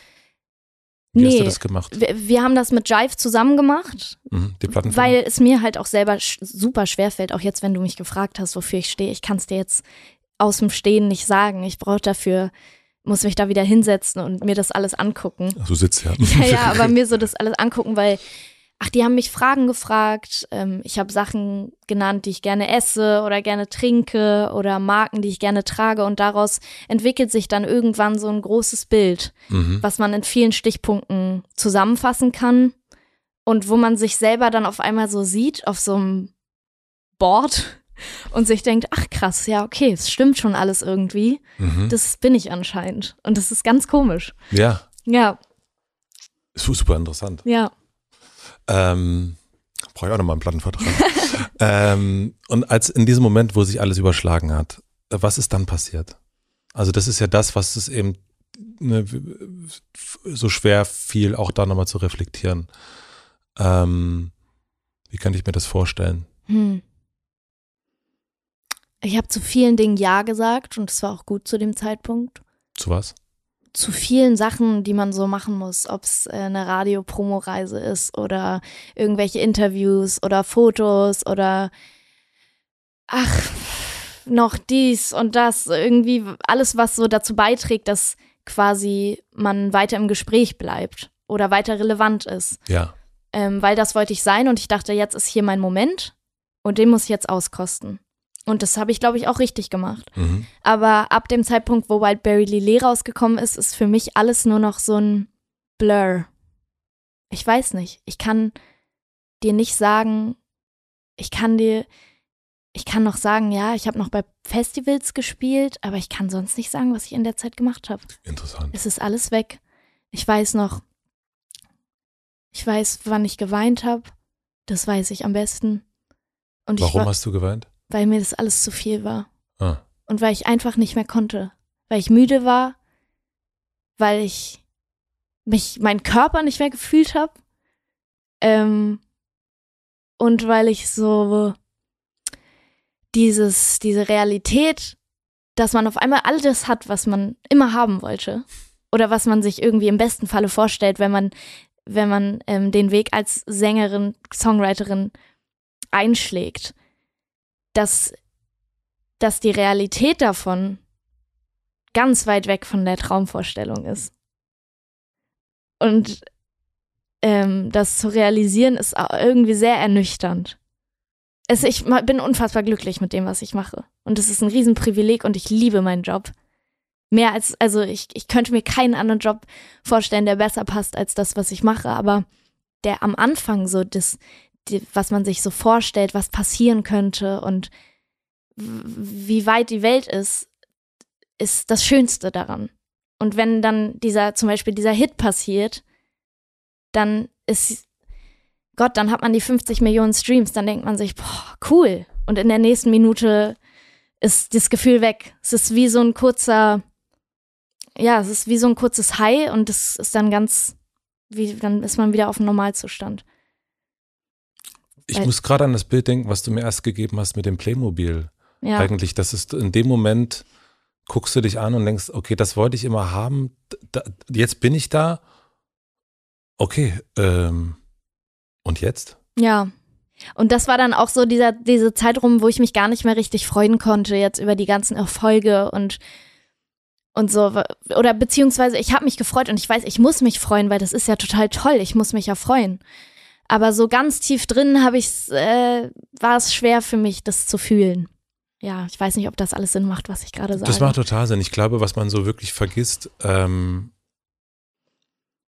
ist, dass es eine Veränderung ja äh, auch gibt in der ähm, du bist plötzlich in einer anderen Klasse, so blöd sich das anhört. Ja. Ne? Aber du bist, ähm, was ich über dich gelesen habe, ähm, oder was du auch schon erzählt hast in Teilen, ähm, du warst in der Schule in Hamburg und warst eben nicht bei den Rich Kids und warst eher ähm, bei den Ärmeren und äh, eher sozusagen in einer unteren Klasse, so wie ich es verstanden habe. Ja. Ne? ja. Und ähm, und dann ist man plötzlich aber, geht man so eine Klasse hoch und plötzlich bist du ja auch völlig, also du bist jetzt nicht mehr in der gleichen Klasse, wie deine Freunde sind. Du bist jetzt, deine Freunde sind teilweise, was ich gelesen habe, arbeiten die für dich. Und da in dem Moment bist du nicht mehr, du bist einfach in einer anderen Klasse. Äh, da kannst du Augenhöhe haben, wie du willst. Äh, mhm. Äh, du bist woanders. Es ist nicht mehr der gleiche Ort. Und ja. das ist natürlich auch ähm, mit da auch wie mit dem Playmobil mit einer Trauer verbunden, mhm. weil man, es ist ein Abschied. Es ist ein Abschied von, auch ein Abschied von einem Traum, weil dieser Traum ist jetzt wahr geworden. Ja, oh, es ist so traurig eigentlich, ja, ja. stimmt. Mhm. Das ist, glaube ich, so das, was, was einen da so, also deswegen macht das für mich sehr, sehr großen Sinn, dass du das äh, gefühlt oder beziehungsweise nicht so, also so, so diffus wahrgenommen hast, weil man denkt ja, warum freue ich mich jetzt ja. nicht, oder? Ja. Ja. Müsste, müsste doch eigentlich alles geil sein. Genau. Und konntest du da mit deinen Leuten darüber reden? Immer, ja. ja. Da bin ich sehr froh. Mein ganzes Team sind die tollsten Menschen, die ich mir vorstellen kann. Und auch mein Management, ähm, auch Drive, so alle Leute von Drive sind immer da. Mhm. Und ich könnte jeden eigentlich anrufen, wenn ich traurig bin. Ähm, und meine Freunde natürlich auch. Ähm, nur mir ist auch sehr aufgefallen, was du gerade meintest mit dieser, man ist in einer anderen Klasse oder man ist zumindest an einem Punkt, wo dich nicht mehr jeder verstehen kann in deinen Sorgen und in deinen Ängsten. Und auch in deinen, und auch in deinen guten Momenten, in deinen Freudenmomenten. So, meine Oma versteht nicht, wenn ich jetzt äh, Platin in der Schweiz bin. So, das versteht sie nicht, was ja. ja auch okay ist. Aber bei manchen Freunden manche Freunde habe ich auch ein bisschen dadurch verloren. So, weil man auf einmal so komplett so dieses, ich weiß nicht, man hat nicht mehr so einen Bezug zueinander. Und das ist ganz, so, ich glaube, ja, so ist es halt. So ist es. Da kann ich dir erzählen, dass das wieder äh, rückgängig gemacht werden kann. Ja, ich glaube Weil das, auch. Ähm, ich habe das erlebt, als ich Vater geworden bin, dass dann so, ne, dann, wenn die Freunde, die halt keine Väter sind, die verstehen natürlich überhaupt nicht, was Mhm. los ist. Ja, genau. Das ist eigentlich relativ ähnlich, finde ich. Stimmt. Und, äh, und irgendwann werden die entweder selber Väter oder Mütter und dann ist es was anderes oder mh, d- ähm, der Lebenswandel ändert sich und dann ist halt Berghain nicht mehr so wichtig am Sonntag und dann äh, kommt man auch wieder zusammen. Also das ist, ähm, das ist manchmal, manchmal für eine Weile so, aber das in meiner Erfahrung kommt das, wenn das gut ist, auch irgendwann wieder zusammen und dann äh, manchmal redet man mal drüber, manchmal auch nicht, aber, Ja. ähm, aber das ist klar. Und es, es ist auch eine, es geht ja viel in, in, äh, in letzter Zeit um Privilegien. Oh, check your privilege und so Ja. weiter, ne? Und sozusagen, sehr du, was meckerst du denn und du hast doch alles und so weiter und Genau. so fort. Und das ist, äh, deswegen ist, ich, äh, mit vielen Menschen, denen ich hier auch spreche, erleben das. Also Dieses ein, Check Your Privilege. nein, dass man Oder? das so, dass einem das vorgehalten wird nach Ach so, dem ja. Motto, ne? Das ist, du hast doch, Du hast doch das und so. du hast doch und guck mal mich und ja, das stimmt, aber jeder Mensch, also jeder, also ich finde, diese Privilegienvergleich ist total, es ist so ein, ja, aber es gibt immer jemand, der, Genau, ja, das, das hat mein Papa auch immer gesagt. Ähm, früher, als ich irgendwie Probleme hatte und so und dann auch selber irgendwie gesagt habe, ja, keine Ahnung, manche Menschen haben viel schlimmere Sachen, hat er gesagt, Nina, du kannst Probleme nicht aufwiegen, das geht nicht. ja, So für ein kleines Kind ist das größte Problem manchmal, wenn die Puppe verloren gegangen ist oder was auch immer. Und das ist vielleicht für das Kind genauso schlimm, wie wenn jemand gerade einen Menschen verloren hat. Also, ne, also das, das, du kannst Leuten Problemen nicht berechnen, wie schwer die sind. Das geht nicht. ich will ja mal behaupten, dass du den Mut von deinem Vater hast. Also wenn ich höre. äh, Ja, schon, äh, vielleicht. Äh, Meine Mama ist auch sehr mutig, muss ich sagen. was hast du noch von ihr? Ähm, viel Gestik ist mir jetzt wieder aufgefallen. Ja. Ja, ich bewege mich wie Mama. Und ich rede auch manchmal wie Mama. Ähm, aber ich glaube, ich habe von ihr auch ganz viel Kraft. Ganz viel Kraft und Durchhaltevermögen. Aber die Sache, so die Abneigung zu Steuern und Buchhaltung habe ich von meinem Papa auch bekommen. Und äh, worüber seid ihr, also was ist etwas, wo ihr nicht der gleichen Meinung seid? Meine Mama hat dadurch, glaube ich, dass sie im Osten gewohnt hat, hat sie so eine sehr große Abneigung zu, wenn man nicht sparsam ist. Also Mama ist sehr gerne sparsam mit allem, was sie macht. Ob es jetzt ist beim Einkaufen, dass sie sich nie Klamotten kauft oder dass ähm, sie die Heizung immer ausmacht, wenn sie rausgeht oder so. Ne? Das sind die Mhm. kleinen Dinge, die viele, viele ja wahrscheinlich auch immer noch machen. Aber ich, ähm, und ich habe das auch ganz doll von ihr. Ich musste jetzt in der Zeit, wo ich mir jetzt das leisten kann oder vieles mehr leisten kann als früher oder so, musste ich mir erstmal beibringen, dass es auch schön ist, dass man manchmal Geld ausgeben kann und dass es auch richtig schön sein kann. Ich gebe zum Beispiel jetzt, ja, das war so der Moment, wenn man nicht mehr zu Lidl geht, sondern zu Rewe. Das Ja. war für mich voll der große Moment. Oder wenn man nicht mehr die Ja-Tomatendosen kauft, sondern die von Mutti oder so, weißt du? Das Mhm. sind so kleine Dinge, die für mich aber irgendwie ganz doll groß waren, weil ich sowas nie hatte. Mhm. Ähm, ja, und das kann Mama nicht so gut. Und sie kann auch nicht so gut genießen, wenn ich quasi die Dinge für sie zu Hause kaufe. Ähm, dann ist das für sie schwer, das zu genießen, weil sie weiß, dass das teuer war. Hat dich der Song reich gemacht? Nein. Entschuldigung. Nein, aber äh, wenn man so, keine Ahnung, diese Millionenzahlen überall sieht, dann denkt man natürlich, okay, jetzt, okay, made and fertig, super. Naja, was meinst du mit reich? Mm, Reich heißt eigentlich, dass man, ich würde sagen, dass man sich in einem, über einen gewissen Zeitraum keine Sorgen mehr um Geld machen. Äh, Also wenn es jetzt um finanziellen Reichtum geht. Hm. Ja, für einen gewissen Zeitraum bestimmt, Ja. aber auch nicht so, wie die Leute denken. Mhm. Spotify, äh, ich weiß nicht, ob du mal geguckt hast, wie viel man für einen Stream bei Spotify bekommt, aber ich habe es irgendwann mal gesehen und habe es vergessen. Ich glaube, es war eine zu kleine Zahl. eine ganz kleine Zahl. Ich habe irgendwann gesehen, das fand ich wirklich erstaunlich, dass man so, wenn man ähm, zum Beispiel bei Nirvana guckt, in, ähm, bei Spotify, dass es da die Möglichkeit gibt, dass man für Nirvana spenden kann, dass man so seinen Künstler unterstützen kann, indem man spenden kann. Ja, ja. Und da habe ich gedacht, Nirvana, do you need this? ja, aber auch so, das auch andere große Bands, ne? Ja. Also wo man denkt so, hm, vielleicht zahlt ihr einfach mehr, dann geht's doch. ja, ähm, die Zeit, dass man reich wird durch einen Song, die ist vorbei, weil man keine, ähm, ja, man, man, man verkauft keine Platten mehr so wirklich so viel oder CDs wie früher. Mhm. Dadurch sind die Leute reich geworden. Das Ja. ist, da hat man viel mehr Geld verdient als mit Spotify-Streams. Und heutzutage will keiner mehr eine CD. Deswegen so dieser absurde Reichtum, wie man den so kennt, das ist, das gibt's nicht mehr. Mhm. Okay, schade, tut mir leid. Ach du, das ist vollkommen okay, mir reicht das alles wirklich. Mhm. Also dadurch, dass wir das letzte Jahr so nicht, nicht, nicht ganz äh, diffus auseinander äh, kriegen, weil es noch zu nebelig ist, Ja. würde ich gerne noch mal verstehen wollen, als du nach Berlin gezogen bist, 2018, da hast du ja im Grunde wenig Menschen gekannt, nehme ich an. Kein. Und, und dann, so fing das ja mit uns an, quasi äh, Felix Kummer oder bei Provinz, da bist du dann so drauf, äh, also so bist du mit dem, hast du zusammen Musik gemacht, so rum. Ja, das war aber zwei Jahre später, äh, drei Jahre später. Genau. Aber wie ist das, also wie schafft eine, also wenn, wenn wir jetzt uns vorstellen, da kommt eine junge Frau aus München jetzt nach Berlin und äh, ist Anfang 20, was sagst du dir, was die machen muss? Also wie, wie hast du das aus deiner Wohnung ähm, im äh, schönen Prenzlauer Berg geschafft Das war damals noch in Weißensee. in Weißensee? Ah, Okay. Ja, schon wieder Aufstieg. ähm, wie hast du das geschafft, dass du, ja, dass du diese Menschen findest, dass du auf diesen Songs landest, dass da so eine junge Frau irgendwie Gehör findet? Also Hm. was rätst du einer Nachmacherin?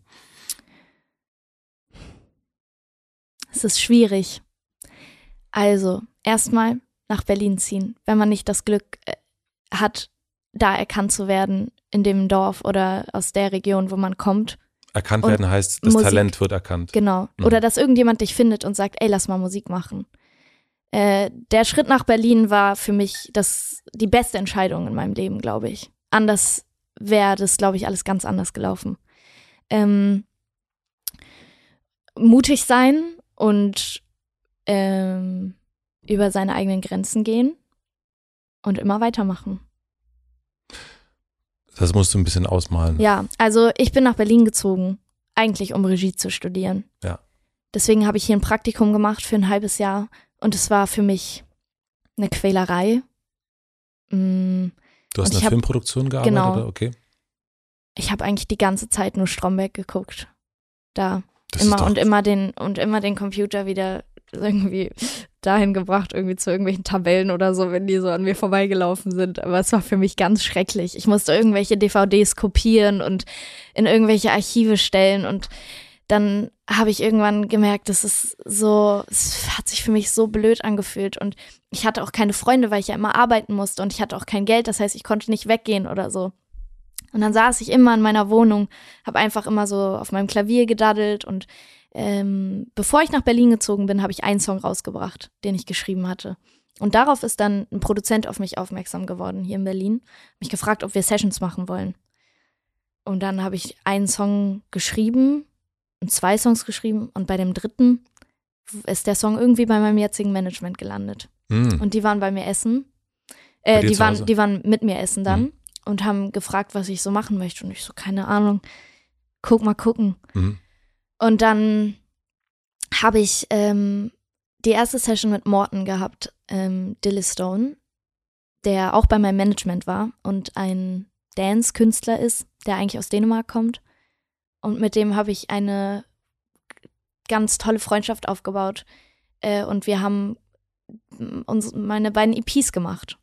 Also man braucht erstmal Menschen, die, mit denen man sich wohlfühlt und die ungefähr dasselbe ähm, oder dieselben Ziele haben wie man selber, glaube ich auch immer. Ja. Und dann bin ich nach, war dann, ja, wurde ich zu meinem ersten Songwriting Camp geschickt. Ich hatte, ich war noch nie so, ich hatte noch nie einen Song rausgebracht zu dem Zeitpunkt, aber wurde nach Holland geschickt zu einem Bitbird Songwriting Camp. Das sind so viele Dance-Künstler, die für eine Woche arbeiten an Songs. Und ich so mit meinen 19 Jahren, ich so, okay, ich habe irgendwas auf Englisch geschrieben und nach dieser Woche kamen drei von den Songs, die ich da geschrieben habe, raus. Und das war so der erste Das Erfolg. waren deine Songs dann auch. Genau, Ja. also die habe ich mit anderen Ja. Producern und mit Writern auch geschrieben. Aber ähm, ja, ich habe daran mitgearbeitet und dann habe ich gemerkt, ach, ich kann's. Okay, und dann fing langsam an, dass ich an mich geglaubt habe und so gedacht habe, okay, ich mache jetzt weiter und mal gucken, was kommt.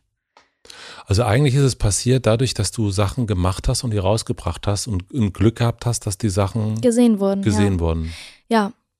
Ja, und das ist auch ein großer Unterschied, glaube ich, zu Leuten, die ihre Musik, das es geschafft haben und Leute, die's, die es nicht geschafft haben.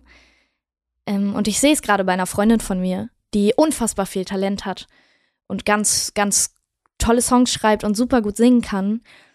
Aber ihre Songs bringt sie nicht raus oder ähm, versucht es nicht nach draußen zu bringen. Und ich denke immer, wenn so ein Song in der Dropbox verrottet, dann gibt's den ja gar nicht, weil Ja. ihn ja kein anderer hören kann. Man muss einfach, man muss releasen, man muss Sachen rausbringen. Warum ist TikTok so eine gute Plattform für diese ganzen, also für, für so viel neue Musik? Also das ist, viele Menschen entdecken Musik ja wie auch deine Musik durch TikTok. Warum ist diese Plattform so gut dafür? TikTok bietet nicht nur eine Plattform dafür, seine Musik zu promoten, sondern sich als Persönlichkeit zu zeigen und sich mit Menschen äh, oder, oder quasi ähm, sich selber zu zeigen, wie man ist. Mhm. Und viele, viele verwechseln das oder viele, die auch Sachen promoten wollen, die verstehen das Konzept von TikTok nicht und die verstehen auch nicht, was bei Leuten ankommt. Und ich habe es am Anfang auch nicht verstanden. Äh, Ich dachte, okay, ich promote jetzt einfach stumpf meine Musik da drauf. Und irgendwann habe ich gemerkt, die Leute interessiert das nicht, gar nicht. Und dann habe ich angefangen, Videos zu machen, wo ich einfach quatsche, lustige Sachen erzähle, wie manche finden und ähm, einfach ich selbst zu sein. Und erst dann habe ich eine Community aufgebaut von Leuten, die mich als Person gerne mögen.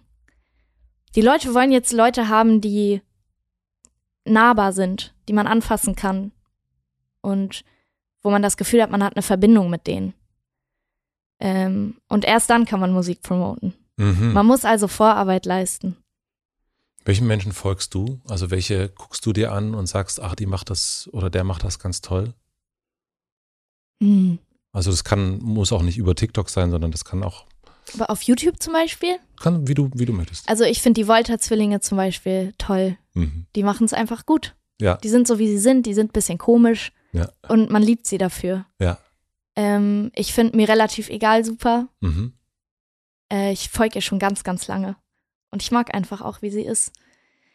Ähm, und das sind meistens einfach Menschen, die auch nicht komplett cool sind, sondern die irgendwas haben, was ein bisschen uncool ist. Weil jeder kann sich damit identifizieren, weil kein Mensch ist immer cool. Ja.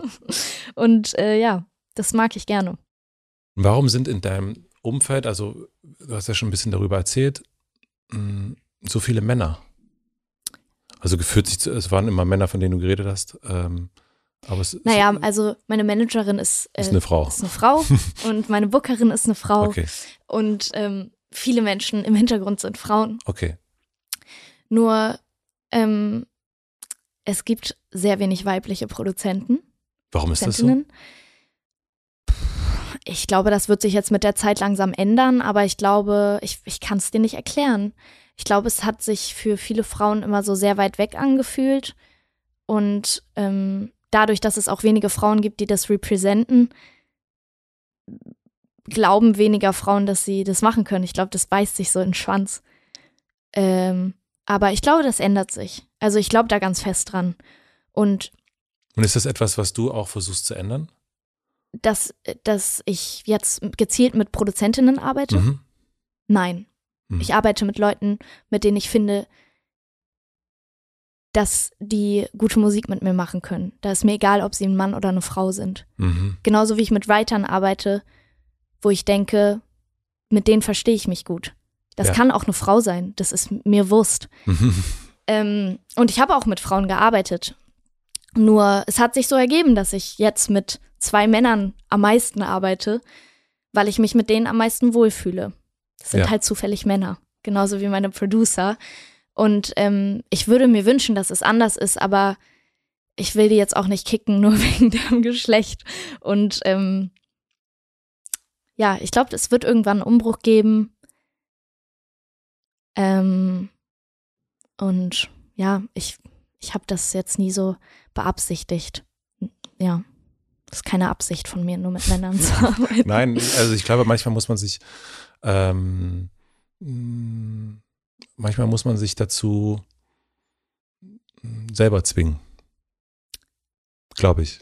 Wenn Meinst man, du, mit, mit Frauen zu arbeiten? Nee, wenn man was verändern will, sozusagen. Also manchmal gibt es ja, ähm, ich habe zum Beispiel irgendwann gemerkt, dass, also ich, durch ein Buch, was ich gelesen habe, äh, mhm. äh, genau zu diesem Thema, sagte, äh, geh doch mal zu deinem Buchregal, Empfehlung und guck mal, was da so für Bücher sind. Und ich habe festgestellt, Ah ja, stimmt, das hattest du schon mal erzählt ja, im Podcast. Ja, also nur Männer gewesen. Nur mhm. Männer. Und dann wirklich zu sagen. Ich lese, lese jetzt mal was von einer Frau. Also so und auch wirklich ganz, äh, ein Freund von mir macht das ganz straight, ein Mann, eine Frau, ein Mann, eine Frau. Und, äh, und auch zu gucken bei Serien, wer schreibt denn das? Mm, und, okay. und wer, wer, wer äh, hat das wieder ein Mann, äh, das Drehbuch geschrieben, ganz oft zum Beispiel sind Drehbücher von Männern, wusste ich auch nicht. Mm. Aber wenn man drauf achtet, denkt man so krass, alle eigentlich. Mm. Und da so ein bisschen drauf zu achten, das ist ähm, und das ist also so eine irgendwie eine ganz komische, ich weiß das auch bei Gästen zum Beispiel hier. Ja. Das ist dann, also mir fallen immer mehr Männer ein als Frauen. Ah, okay. Ähm, mhm. Und es ist irgendwie so dieses, ähm, ich finde auch nicht, dass man die Verpflichtung hat, 50-50 zu machen. Ich glaube, das ist bei öffentlich-rechtlich was anderes, finde ich. Ähm, weil das hier auch, es geht auch um private Interessen und wo geht es so hin. Aber ich glaube auch, dass man sich manchmal, da muss man sagen, so, ja, nee, das, das, das muss jetzt sein.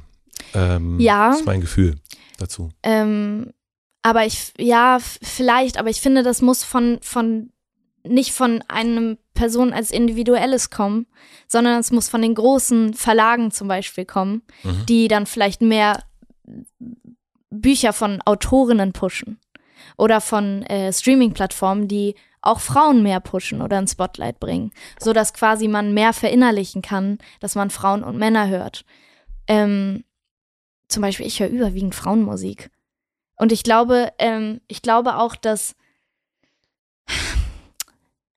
bei, bei Produzent, Produzentinnen ist es schwierig, mich jetzt zum Beispiel dazu zu zwingen, weil ich habe mit Produzentinnen gearbeitet und ich glaube, Zwang ist natürlich auch genau, was ein schwieriges Wort. Oder das hm. zu machen, also ja. man, ich habe natürlich gearbeitet mit Produzentinnen, aber die Songs sind nicht rausgekommen, weil sie für mich nicht gut genug waren. Aber das lag ja nicht daran, dass sie eine Frau sind, mhm. sondern ich habe auch mit vielen Produzenten gearbeitet, wo ich keinen Song released ja. habe.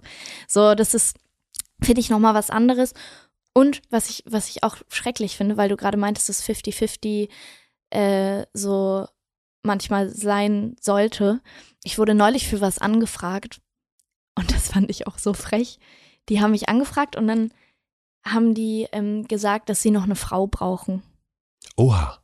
Und da dachte ich mir so, hm, das ist jetzt aber wirklich blöd, dass ihr mich so anfragt. In einem anderen Fall hätte ich vielleicht ja gesagt, wenn ihr mich anders angefragt hätte, aber so sage ich ja auf keinen Fall ja. Sage ich ja nein. Ja. Also ich stehe ja nicht nur für mein Geschlecht.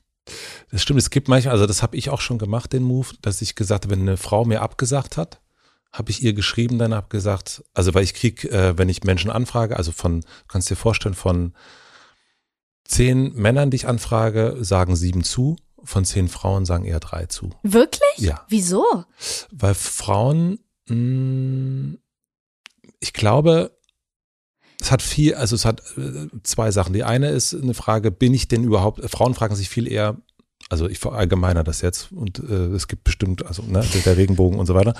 Ich glaube, bin ich denn die Richtige dafür? Äh, und Frauen sind, wenn sie, äh, also das siehst du ja auch bei dir, ähm, und das sehe ich auch bei mir, äh, danach an Kommentaren. Ah, ja. Äh, ja, das Und das ist einfach eine, eine ähm, äh, sind ganz anderen Sachen ausgesetzt. Total. So, und das ist, eine, ist natürlich super schwierig. Und ja. das kann ich auch verstehen.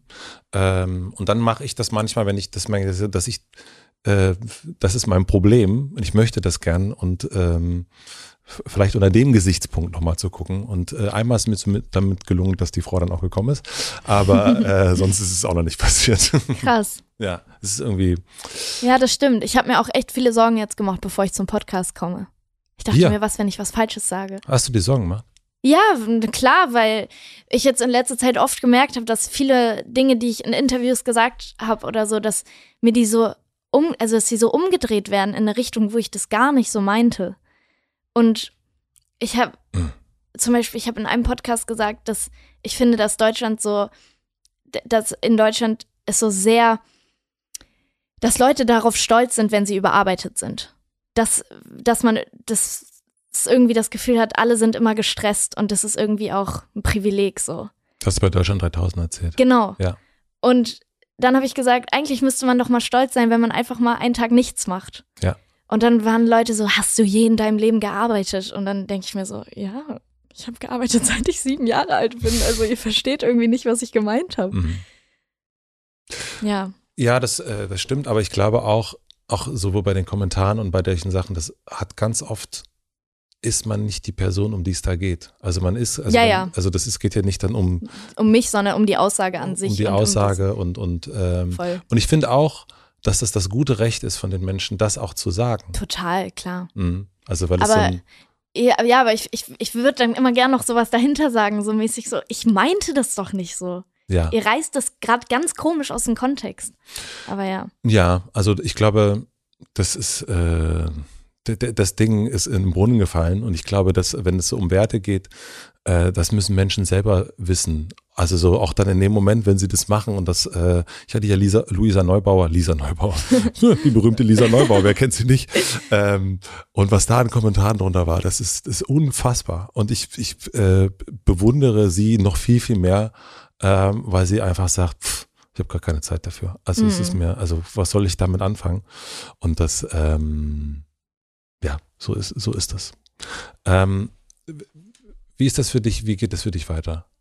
Jetzt? Mhm, also wenn du, ähm, jetzt kommt dein Album raus, ähm, jetzt ist ja für dieses Jahr, also das letzte Jahr ist ja passiert. Ja.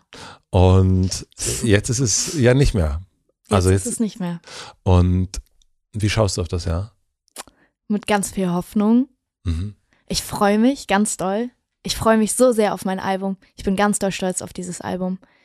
Ähm, und ich will einfach weitermachen. Ich habe jetzt Leute, die meine Musik gerne hören und die von Anfang an dabei waren. Auf die setze ich so ein bisschen und nicht auf die, die jetzt ähm, auf den Hype mit aufspringen und denen das dann zu viel wird und die dann wieder, wieder abspringen, sage ich mal.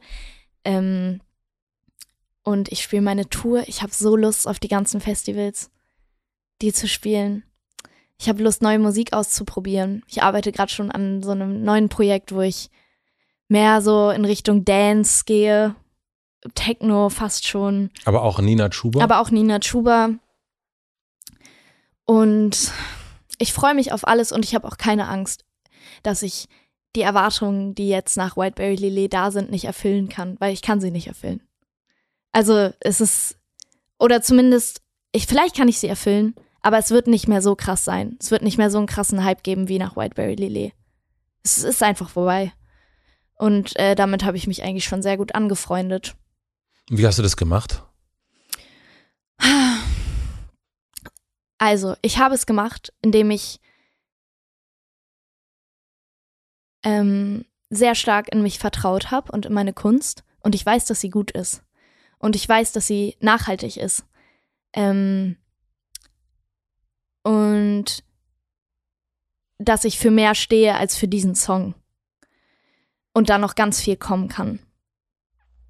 Und naja, ich weiß, dass es bei vielen Menschen, die so einen Hit hatten, ähm, dass es, dass, dass dieses Momentum dann nicht mehr getoppt werden kann. Das ist oft so. Hast du dich da mit Menschen dazu unterhalten? Ja, ich habe mich zum Beispiel mit Domiziana darüber unterhalten, ähm, die auch nach ohne Benzin unter so einem krassen Druck stand. Gar nicht durch sich selbst, sondern einfach von Leuten, die dann ähm, irgendwelche Sachen von ihr erwartet haben und die sie dann natürlich nicht erfüllen konnte mit dem zweiten Song. Und es gibt immer dann Leute, die sagen, öh, das One-Hit-Wonder, so danach mhm. lief nichts mehr und so. Das gibt's halt immer. Ja. Aber es gibt eben auch Leute, die wissen, was du davor gemacht hast oder ähm, die gucken, was noch kommt und sich darüber freuen. Also ich vertraue in, in meine Leute, die meine Musik hören und in mich selbst und in mein Team und ich weiß, dass wir gute Sachen machen. Und ich weiß, dass ich durchhalten kann. Das habe ich ja jetzt schon drei Jahre gemacht. Und Diese Disziplin. ja, Mhm. das weiß ich, dass ich immer weitermachen kann. Und selbst wenn ich irgendwann merke, ach, äh, Musik, das ist es nicht mehr, dann weiß ich, dass ich auch in anderen Dingen glücklich werden kann. Dass ich, wenn ich andere Dinge mache, dass ich, dass mich das erfüllen kann, weiß ich. Also äh, auf 100 zu zu 120.000 Prozent, das ist, ähm, äh, das ist total klar. Aber du hattest ja so einen Wunsch, von dem hast du erst erzählt. Ne? Also so ein Traum, wie das ist, wenn das mal so ist. Also ein Traum von dem Hit oder den Traum von dem Durchbruch. Mhm.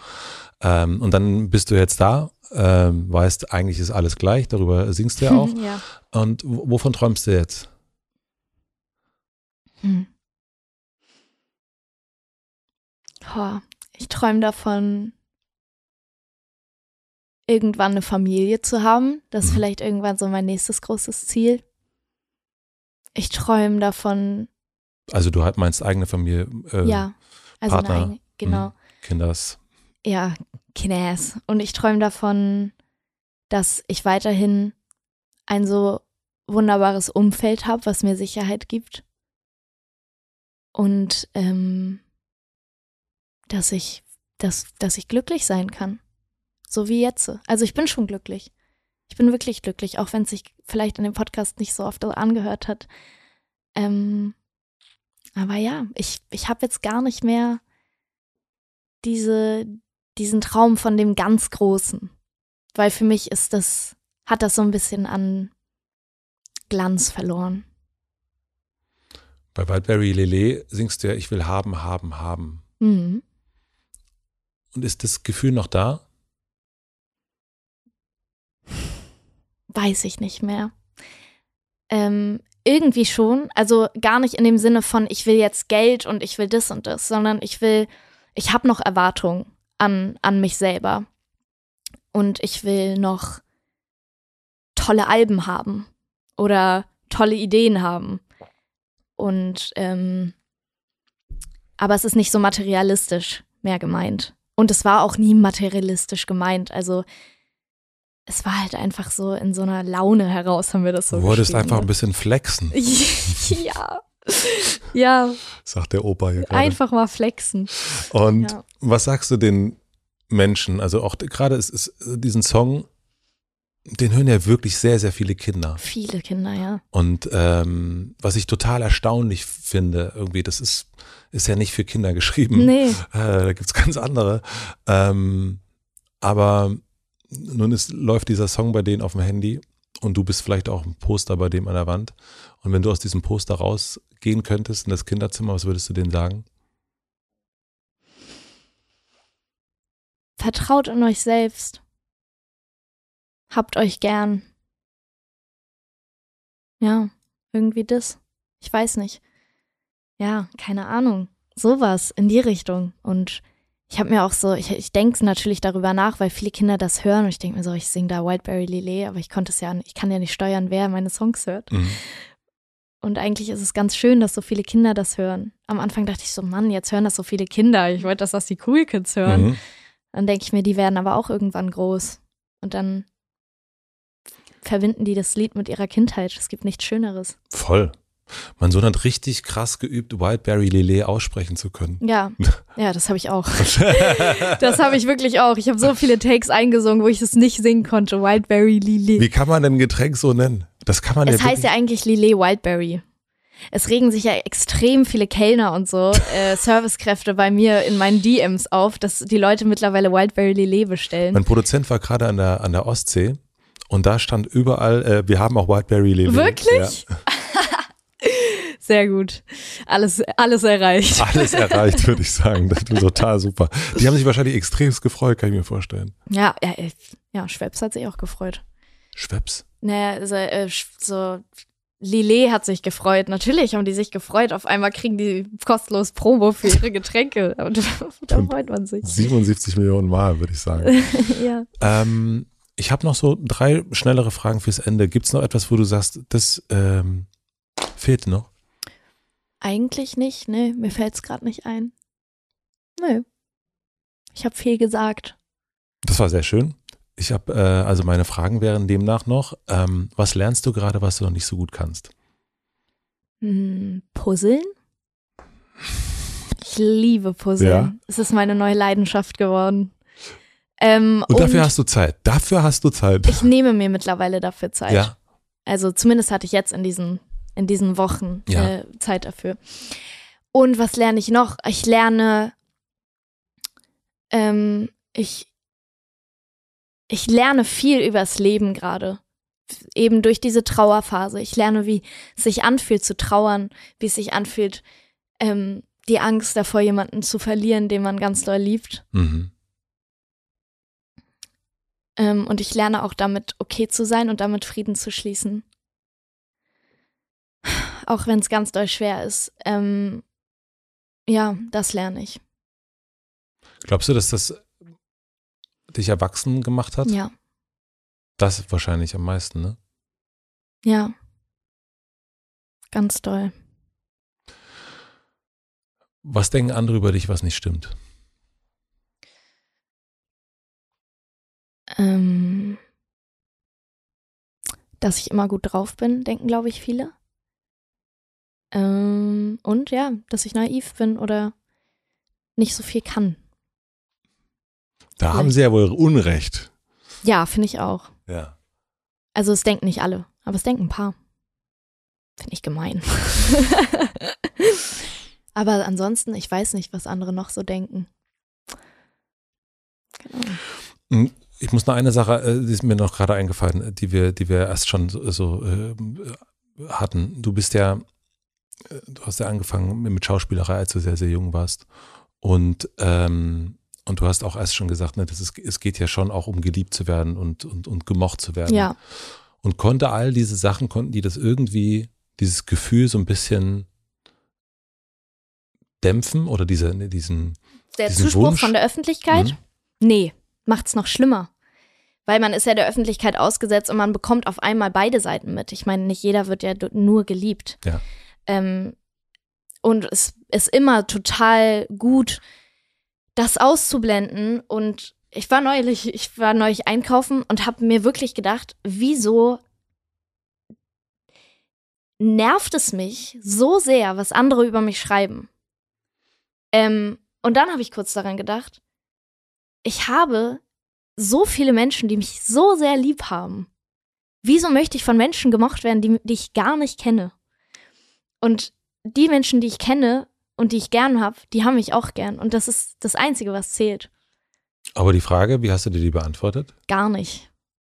Ich dachte, ich habe mich über mich selber einfach geärgert. Ja. Und ich glaube, das wird auch einfach noch dauern. Und ich, ähm, ich wäre gerne die, die Savage-Frau, die sagt, ich äh, scheiß auf die Kommentare und so. Aber ich bin sie einfach nicht. Und ich hoffe, dass ich das vielleicht irgendwann ein bisschen selber von mir wegschieben kann. Aber ich gebe mir dafür noch Zeit. Das braucht einfach Zeit. Und das ist auch okay so. Das ist voll okay. Und die letzte Frage, ich habe eine große Plakatwand am Alexanderplatz und du darfst entscheiden, was draufsteht. Was schreibst du drauf? Hm, trau dich, Mhm. einfach mal machen.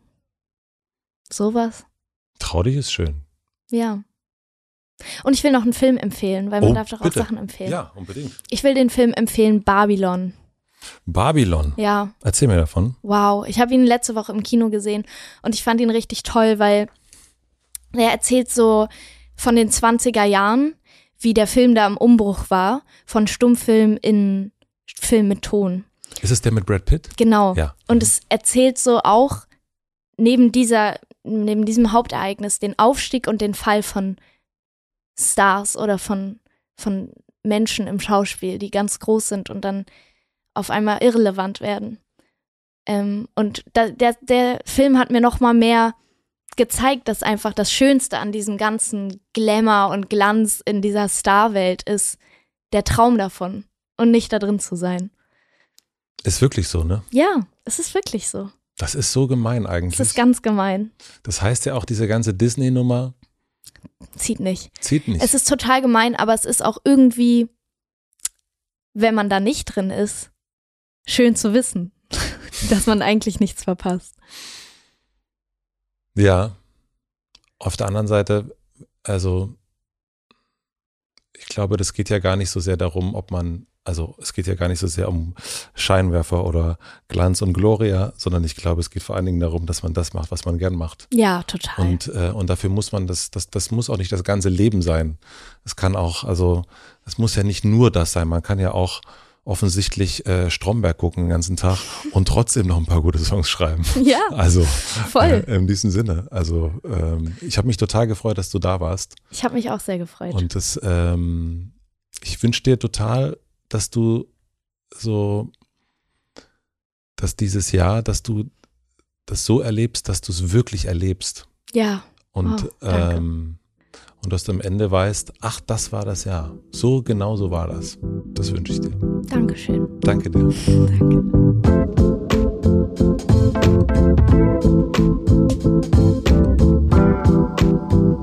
Das war Nina Schuber. Vielen, vielen herzlichen Dank fürs Zuhören. Ich habe das Gefühl, dass wir heute eher Nina Kaiser kennengelernt haben. Was mich sehr beeindruckt hat, ist die Stärke, die sie ausstrahlt. Ich weiß nicht, ob man das so hört. Ich habe es immer wieder an ihrer Körperhaltung gesehen, was für eine Energie und was für ein Wille in ihr steckt. Was ich noch interessant fand, ist die Geschwindigkeit, in der in der heutigen Popwelt alles so passiert. Da lobe ich mir doch ehrlich gesagt die Gelassenheit in der Podcast-Welt. Nun, ich bin sehr, sehr gespannt, wie es mit Nina Chuba so weitergeht. Das Album Glas erscheint Ende Februar und es lohnt sich sehr. Ich glaube, wenn man so Peter Fox mag, wenn man Trettmann mag, dann wird man mit diesem Album sehr, sehr viel anfangen können. Da bin ich mir ziemlich sicher. Hört da unbedingt mal rein. Ich freue mich über eure Kommentare. Ich freue mich über euer Feedback zu dieser Folge. Schreibt mir gerne, wo und wann ihr diese Folge gehört habt. Schreibt mir gerne in die Apple-Kommentare, welche Gäste ihr 2023 hier im Hotel Matze hören wollt. Vielen, vielen herzlichen Dank an Maximilian Frisch für den Mix und den Schnitt, an Lena Rocholl für die redaktionelle Unterstützung, an Jan Köppen und an die Fins für die Musik und natürlich auch an die Werbepartner und Werbepartnerinnen dieser Folge. Den Link dazu findet ihr in den Shownotes und auch allerhand anderer Sachen. Wir hören uns hier wieder nächste Woche Mittwoch. Ich freue mich darauf und auf das Jahr mit euch. Ich wünsche euch noch einen schönen Tag oder eine gute Nacht. Bis nächste Woche. Euer Matze.